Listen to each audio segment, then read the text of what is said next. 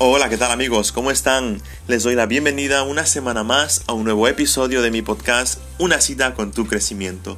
Y en esta ocasión, queridos amigos, quiero hablarles de un tema muy importante como cada semana y les voy a hablar acerca de cómo tener una vida plena. Cómo tener una vida plena. El ser humano tiene una de las capacidades más poderosas que Dios le ha dado y es la facultad de elegir. Puede elegir a dónde ir, puede elegir qué vestido ponerse, puede elegir qué comida comer y lo más importante, puede elegir qué vida tener.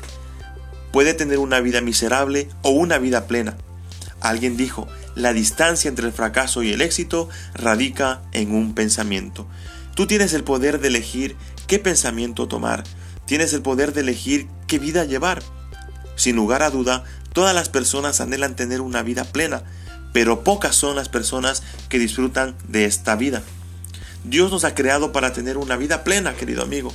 Él nos ha diseñado para vivir en abundancia, pero en nuestro caminar diario venimos arrastrando actitudes y emociones que no nos permiten vivir esa vida feliz. Pero, ¿cómo tener una vida plena? Y en esta ocasión, amigos, quiero compartir cuatro puntos importantes que nos van a ayudar a tener una vida plena. Y el primer punto es sé agradecido. Sé agradecido. Podríamos decir que la gratitud es el principal principio que todo hombre debe tener, y es el mejor antídoto para el desaliento. Una leyenda cuenta que un hombre encontró el almacén donde Satanás guardaba las semillas que tiene listas para sembrar en los corazones humanos. Y al encontrar que la semilla del desánimo abundaba más que las otras, se enteró que dicha semilla podía crecer casi en cualquier parte. Cuando le preguntaron a Satanás, admitió la mala con mala gana que había un lugar donde él no podía hacer crecer esa semilla. ¿Pero dónde es? le preguntaron. A lo que Satanás respondió con mucha tristeza, en el corazón de una persona agradecida. En el corazón de una persona agradecida.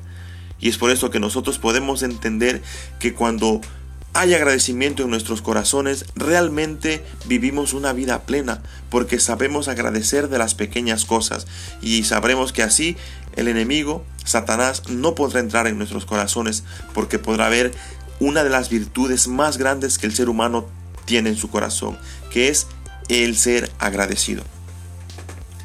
El punto número dos es elige pensamientos correctos. Elige pensamientos correctos.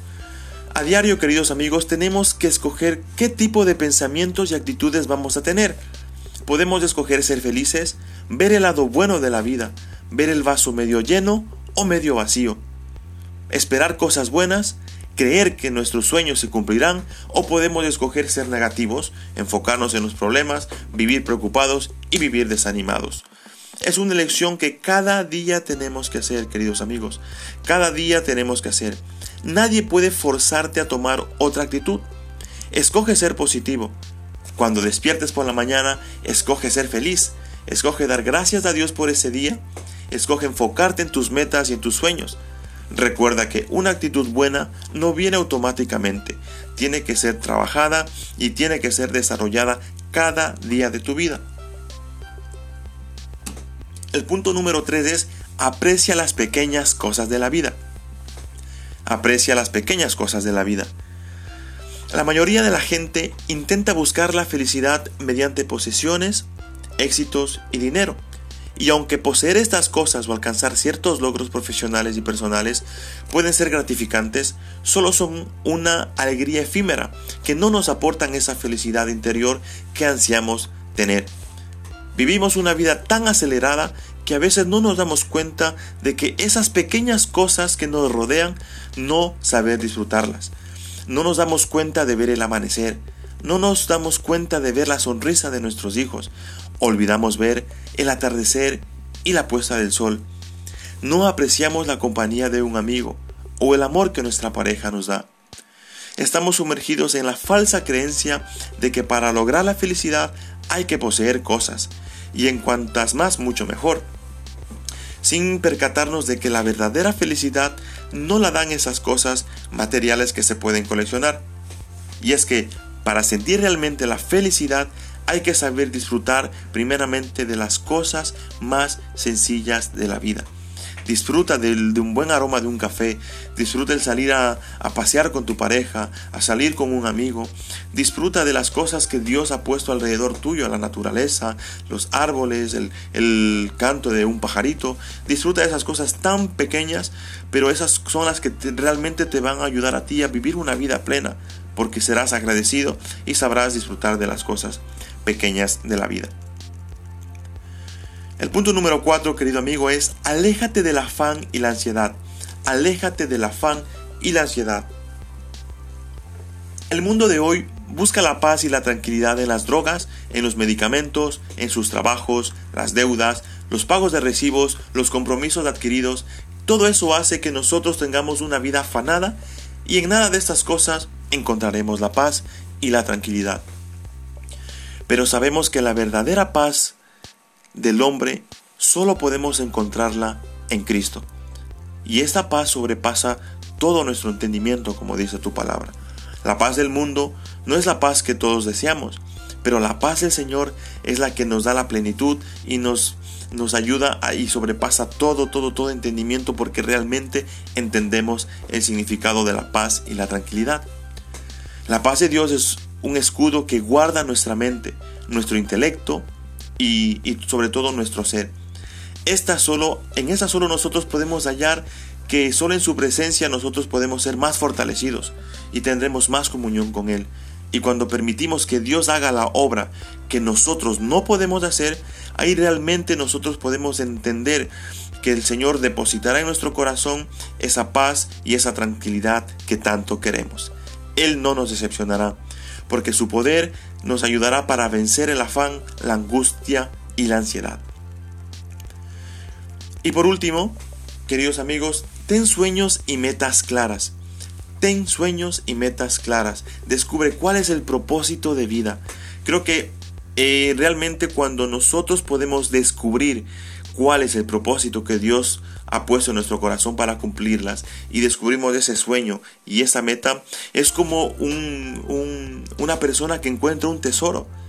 Imagínate, una persona que no tiene sueños y no tiene metas es como que va caminando por la vida sin saber qué hacer ni a dónde ir.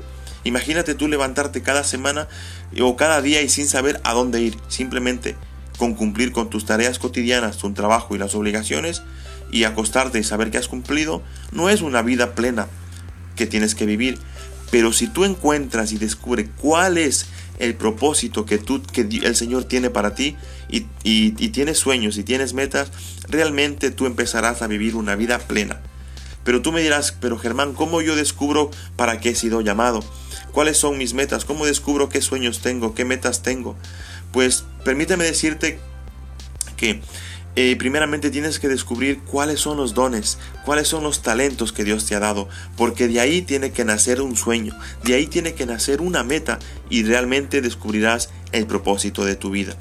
Si te gusta cantar, si te gusta mm, dar conferencias, por ejemplo, si te gusta escribir o si te gusta si te gusta ayudar a las personas, todas esas cosas que a ti te llamen la atención y te gusten, si tú las empiezas a trabajar, empezarás a desarrollar esos dones y esos talentos. Y en la medida que desarrolles esos dones y esos talentos, el Señor te ayudará y te pondrá el sentir de que por ahí es el camino que tú tienes que seguir. Y realmente descubrirás para qué tú has sido creado. Entonces serás una persona con sueños y serás una persona con metas. Cada mañana que te levantes te levantarás con un fin en mente y cada noche que te acuestes te acostarás con la satisfacción que has dado todo en ese día por cumplir esos sueños y no simplemente solo por cumplir el día a día. Querido amigo, si tú aplicas estas, estos puntos que hemos hablado en esta ocasión, te aseguro que tu vida cambiará y te sentirás realizado y motivado a seguir caminando hacia la vida que Dios quiere que tú tengas. Créeme que eso te va a ayudar muchísimo a crecer y sobre todo vas a entender realmente cómo puedo caminar para tener esa vida plena que tanto he querido tener. Y bueno, ya para terminar, queridos amigos, he añadido a este espacio una autovaloración, que lo haremos de hoy en adelante, que sé que nos va a ayudar mucho. Y es una autovaloración y será una puntuación que tú te harás. Vas a coger una hoja y vas a escribir. Y vas a puntuar del 1 al 10 esos puntos que hemos hablado hoy. Por ejemplo, el punto número uno, eh, número uno tú lo vas a escribir y te vas a preguntar, ¿qué tan agradecido soy? ¿Qué pensamientos escojo cada día? Si son pensamientos positivos o pensamientos negativos. ¿Aprecio las pequeñas cosas de mi vida? ¿Qué tan afanado y ansioso voy por la vida? ¿Tengo sueños y metas claras? Si te preguntas de estos puntos, los escribes, te preguntas y te, y te, y te calificas, realmente te, te darás cuenta en qué situación estás. Pero si tú pones en práctica lo que hemos hablado hoy, te aseguro que al cabo de un tiempo tu nota y tu valoración mejorará notablemente.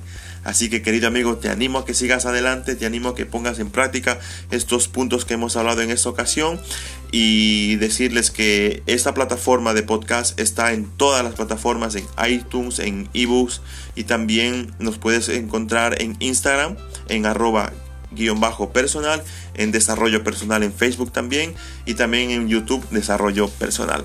Queridos amigos, una vez más les doy las gracias por escuchar cada semana este podcast y escríbame cualquier mensaje, cualquier duda que ustedes tengan, aquí estamos para ayudarles.